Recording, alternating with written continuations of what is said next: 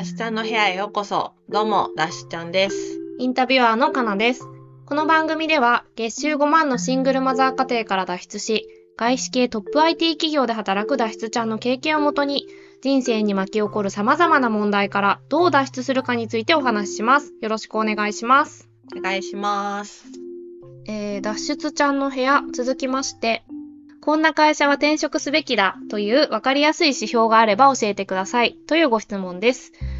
今回でここまで結構長くやってきた働き方編を一区切りつけて転職したい方向けのご質問を扱っていこうかなと思っているんですけれども、まあラストの相談内容として、こういう状態だったら迷わずやめていいんじゃないかっていうポイントがあれば、それを整理していきたいなと思っています。というわけで脱出ちゃんズバリどんな基準があると思いますか？多分2パターンあって、1つ目が会社自体がやばいっうん。ていうもの、フラグと、あとは会社はともかくやっぱ自分には合ってない。っていうフラグがあるかなと思っていて、まずやばい会社のフラグで言うと、まあ、あくまで経験談ではあるんですけど、何社か見てきて感じるのは、サークル感がある会社というか、なんか妙にこうウェットな、あの飲み会とかカラオケが多かったりとか、社長に結構アピールしてなんぼみたいな会社だったりとか、あとはその、当事者意識とか優秀とか成長とか若くして何々の社長とかをやたら社内でも強調してたりとか、で、新卒の割合が多い。まあ、うん中途より新卒が多いとか、あとバイトや契約社員が多いとかあって、まあ結局そうやってまともな人、まあいわゆる中途とか社会を知ってる人から見て魅力的な会社じゃないってことなんですけど、っていうのだったり、まああとはもう単純に離職率が高い、なんか3年以内に離職する人が多いとか、結構一番あの、不穏なうん。フラグって体調不良で欠勤とか遅刻してる人が多い会社とかは結構やばそうな雰囲気はありますね。なるほど。これ、規模感的に脱出ちゃんが言ってるのって、ベンチャー100人いる、行くか行かないか、まああるいはもうちょっと行ったくらいの規模感の会社なのかなと思ってて、スタートアップとかだと、まあ、社員が5人しかいなくて、あとは副業の人とか、契約の人、まあ、契約ってあんまいないですけど、バイトの人しかいないとかって結構あって、で、ただまあもうスタートアップまで行くとこれ自己責任というか、うん。あの、ベンチャーのようなこう採用されるみたいなスタンスだとそもそもスタートアップって選ばないうん。と思うんで、そういう会社はそもそもこういう転職するとかしないとか、そういう基準が存在しないと思ってるんですけど、多分、あれですよね。もうちょっと大きくなってきて、新卒採用とかし始めたぐらいのフェーズの会社なのかなと思ったんですけど。そうですね。まああとは普通にあの中小企業とうかんうそういうとこ結構あるので、特に地方とかだと。まあその辺は結構まあいろんな会社があるなっていう感じですね。さ、このでも、サークル感難しくないですか？なんか、いやー、そうなんですよ。なんか、うちの会社仲いいことは取り柄ですみたいな。もうちょっと掘り下げといてもいいかもしれない。その、だって部活がある会社とか普通にたくさんあるから、はいはい。サークル感ってなんで危険なんですかね？サークル感っていうか、その、結構なんだろうな。まあ、言いたいことは妙にウェットというか、社内外交がめちゃくちゃ必要というか、社内の飲み会、社内のカラオケ、社内の付き合いとか、社内のパーティーみたいな、社内イベントとか、社内合宿とかが、まあやたらあって、で、なんかそこで仲良くなっておくと、後々出世するみたいな。まあそれって別にどこの会社もあることではあるんですけど、ウェイトが異様に高いというか、実力とかよりも、そっちの方が、なんか名前売ってなんぼみたいなのが高かったりとか、あとはなんかやっぱサークル感あるっていうか、慣れ合いで仕事もしちゃってるみたいなところがあって、まあ遅くても、まあ見てくれるでしょうとか、残業して当然みたいなところ、お願いすればなんとかなるみたいなのもなんか良くないなっていうのはありますね。そうですね。だから、まあ、サークルぐらいならいいんですけど、私は、社長が、あの、社員は家族だと思ってるとかいううん。ことで、そのいろんなイベント開催してくる会社は嫌だなとは思ってて、うん。家族って甘えもあるじゃないですか。いや、そうなんですよ。その甘えをぶち込んできて、なんなら給与も別に上げず、働かせるっていう、その精神が 結構闇だなって思います。そうなんですよね。家族だからみんなで協力し合ってみたいなこと言って、こう残業を勤務時間として扱わなかったりとか、うん、随所がルーズになってきちゃうんですよね。そうすると。ね、だからやっぱ適切な距離感で接するっていうことって、やっぱ大人同士だから大事なんじゃないかなと、まあ、いろんな会社を見てきて私も思いますね。で、まあ、新卒の割合が多いは、その通り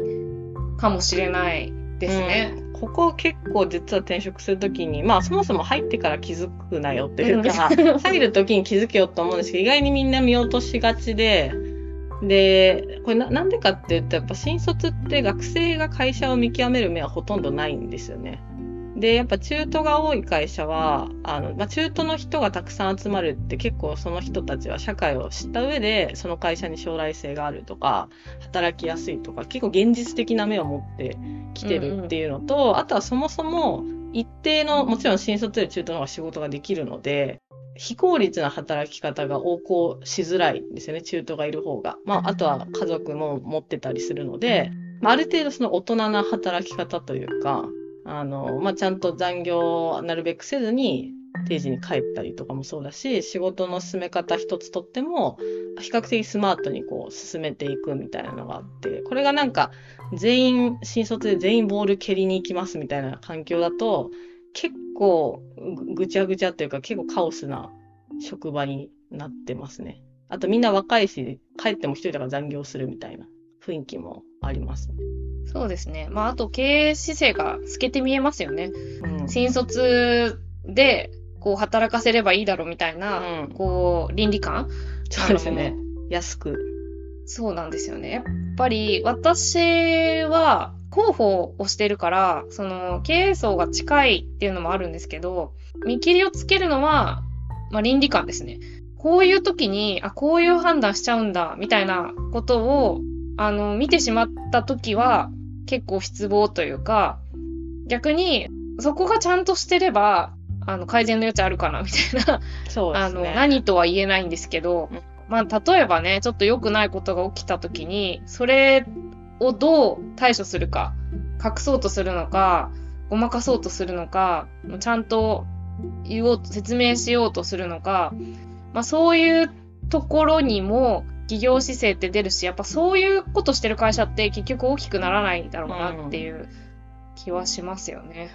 まあ、会社の器の大きさですよね。そうですね。じゃあちょっと2つある方のもう1個の方、どうでしょう？自分自身に起きている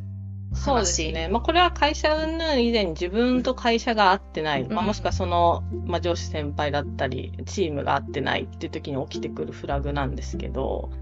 基本なんか毎日残業しないと終わらないとか、うん、あとは上司先輩がすでになんか余裕がなさそうで全然相談できないとかもあるんですけど、こう自分の私生活に 現れてくることとしては、まあ、当然その自炊する余裕もないだんだんコンビニとか外食費がかさんだり、で、残業するからその分タクシーとか、どっかホテル泊まったりとかする、なんか謎の出費が増えてきたり、あとはその貴重なその週末の休みに、なんかマッサージに常に通うか、泥のように眠るかみたいな、なんかそういう生活が一定期間続き始めると結構フラグかなっていうのは私さん的にはあって、で、最後はもう結構ストレスとか疲れとかで体調不良が出てくるんですよね。うん。で、体調不良もなんかちょっとした体調不良から出てくるというか、ずっと頭こうぼーっとしちゃうなとかも夕方なんてすごいぼーっとするなとかもあるしあとはもう花粉症がめっちゃひどくなるとか、うん、なんかそういうなんか地味な頭痛が急にするとか、生理前もものすごくしんどくなるとかもあるんですけど、そういう地味な体調不良がちょいちょいこう出てきてると、それって結構体のアラートなんですよね。あの結構自分がだいぶ無理してるよってアラートなので、まあそれは無視せずに、ちゃんと声を聞いてあげるってことも大事ですし、私は結構最後ら辺とかも早く寝てもなんか朝布団から起きれないみたいな。うん。もう本当に体が多分もう行くなって言ってんだろうなみたいな時とかもあったので、まあそうなる前に日々の生活を振り返ってちょっとやばそうだなって思ってきたら、ちょっとか足を止めて考えた方がいいかなっていうのは思いますね。なるほどね。だから、風邪とかじゃなくて、風もあるんですけどね。うん。恒常的な、なんていうか免疫力の低下じゃないけど、そういうことですよね。そうです、そうです。もう、ほんとそう。いや、めっちゃ病気じゃないけど、ずっとだるいとか。毎日残業が全然平気な人も、あの、この世界には存在するんで、うん。なんていうんですか、そういう会社もあるし、結局それが自分に合ってるのか、合ってないのかっていうことなんですよね。他の人が大丈夫でも、自分が大丈夫じゃなかったら、うん大丈夫じゃないっていうことですよね、多分。そうですね。だからちゃんと自分の体が出す SOS には気づいてあげた方がいいかなと思いますね。なんかな、みんな同期は頑張ってるのに私だけみたいな風には考える必要はないかなと思います。そうですね。だから、例えば割り切って事務職とかで働いてて、もう定時で帰れて、その会社の人はみんな優しいんだけど、自分がやりたいと思えることが全然なくて、その憂鬱だし、頑張れないし、このままでいいのかなって思ってることが体調に出るみたいうなんことも多分あると思うんですよ。自分自身っていうことで言うと。そうですね。で、それ、その状態で仕事しても結構ミスって怒られてまた凹むみたいな、あれみたいなのありますね。そう、だからやっぱ自分を観察するっていうのは結構基本かもしれないですね。この転職とかを考えるときに。そうですね。そう思ったときに転職しようって、でもすぐに思えないうん。人もいると思うんですよね。だから、この会社もしかして転職すべきなのかな？私に合ってないからとか、やばい会社だからって思ったときに、こう、どういうステップを踏んでったらいいですかね？そうですね。なんかまず転職活動はしてみた方がいいいいなと思ってて、で、その転職活動イコール絶対転職しなきゃいけないわけじゃないじゃないですか。はい。ダシちゃん的にはその転職活動って狭くなった視野をこう一旦広げられるチャンスだと思っていて、別に転職する必要ないけど、あ、世の中にはなんか私の年齢でこういうバックグラウンドでこういう仕事もあるんだとか、うんうん。あ、実はこれぐらいは平均的に稼げるんだとか、うん。頑張ればこれぐらいもっと年収上げれるんだなとか、あ、意外と求人ってたくさんあるんだなとか、なんかそういうことを感じられるだけでも、あ、もういざとなったらもういつでもこの会社辞めれるわ、みたいな、うん。そその結構心の余裕ってだいぶ重要だなと思ってて、あなんかその安心をこう得るって意味でも、まあそう、そんななんか転職活動とか、転職エージェントとか職務経理士のなんか書くじ時間ないよと思うかもしれないんですけど、まあそういう人ほど、一回立ち止まって登録だけでもしてみて、自分の視野というか可能性っていうのはもうちょっと広げた方がいいかなっていうのは思いますね。わ若ければ若いほどチャンスはあるので。そうですね。別に転職しようっていう決意を固めてから転職活動しなくてもいいってことですよね。あ、そうです、そうです、そうです、そうです。もちろんその転職エージェントとかには転職しますって言っとけばいいんですけど、うん。もんで、だからといっていろんな、その、向こうからこう、早く早く転職しろみたいに言われても別に無視しとけばいいんですけど、まあその可能性を見るっていう意味でう、ん。外の世界に目を向けるのはすごい大事だと思いますね。なんかさっき言ってた、自分に起きてるフラグをこう無視して、あの、働き続けて30、40ってなった時には結構もう遅いっていうか、多分もう何箇所か体壊してるし、うん。だったら、なんか早めにその、まあ、会社なんて一生自分の面倒見てくれないので、外の世界はちゃんと見といた方がいいかなって思いますね。そうですね。行動を起こすっていうのは結構自分の、なんていうか生活に新しいスパイスになるというか、結果として、まあ、このタイミングじゃなかったってなるかもしれないですけど、まあそれ自体は別に悪いことでもないですし、うん。やってみたらいいかもしれないですね。そうですね。はい。まあ、そんな感じで、まあ、こんな会社は転職すべきってことを話してきましたけど、まあ、他にこのトピックで伝えておきたいこととかありますか？そうですね。やっぱり真面目な人ほど悲しいんですけど、かもられるというか、うん。なんか真面目で頑張る人ほど、今しんどいのは、なんか結局私が容量が悪いからだとか、私が悪いんだとか、私が定時に帰ったりとか、休み取ったりとか、もしくは辞めたりとかしたらみんなに迷惑がかかるんだとか、まあ私みたいなスキルも何も経験もない人は転職できるはずがないみたいな、そういう謙虚で真面目な人ほど、なんかそういう会社から出れなくなっていくので、なんかその辺はもう全然、あの、さっきも言いましたけど、会社って自分のことは一生見てくれないし、そもそもあなたの代わりっていくらでもいるんですよ。っていうことをちゃんと分かった上で働いた方がいいし、まあ、あとは、その、今すぐできることで言うと、例えば撤退ラインみたいなのを決めておく。うん、例えば3ヶ月後になっても帰りが終電以降みたいな日が週3日続くんだったら、ちょっとエージェントに登録してみようかなとか、なんかその時期と、そのアラート見たトリガーみたいなのを決めておくとそうならないように自分も調整しようって思うし、でもそれをオーバーするってことはもう多分自分ではどうしようもできないことで、それはもう会社が、会社とかその仕組みだったり、その周りがもう良くない状態になってる可能性が高いので、そこで一旦考え直すみたいな、うん、まずその撤退ラインみたいなのを決めた上で、あの、その後に転職活動もしてみるみたいな流れで入っていくのがいいのかなっていうのは思いますね。そうですね。まあ、いきなり決めらんないよみたいな、あの、これに当てはまってもね、うん、って思っちゃう人は、じゃあ自分なりの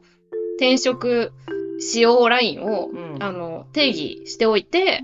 で、ちょっと冷静に見てみるっていうことかもしれないですね。まあ、人生は一度きりなので、まあ、私たちは決して転職を推奨したいわけではないですし、なんて言うんですかね、ジョブホッピングみたいな感じで、ガンガン転職してきたわけでもないんですよね。なんですけど、ズブズブと やめられなくなってしまうっていう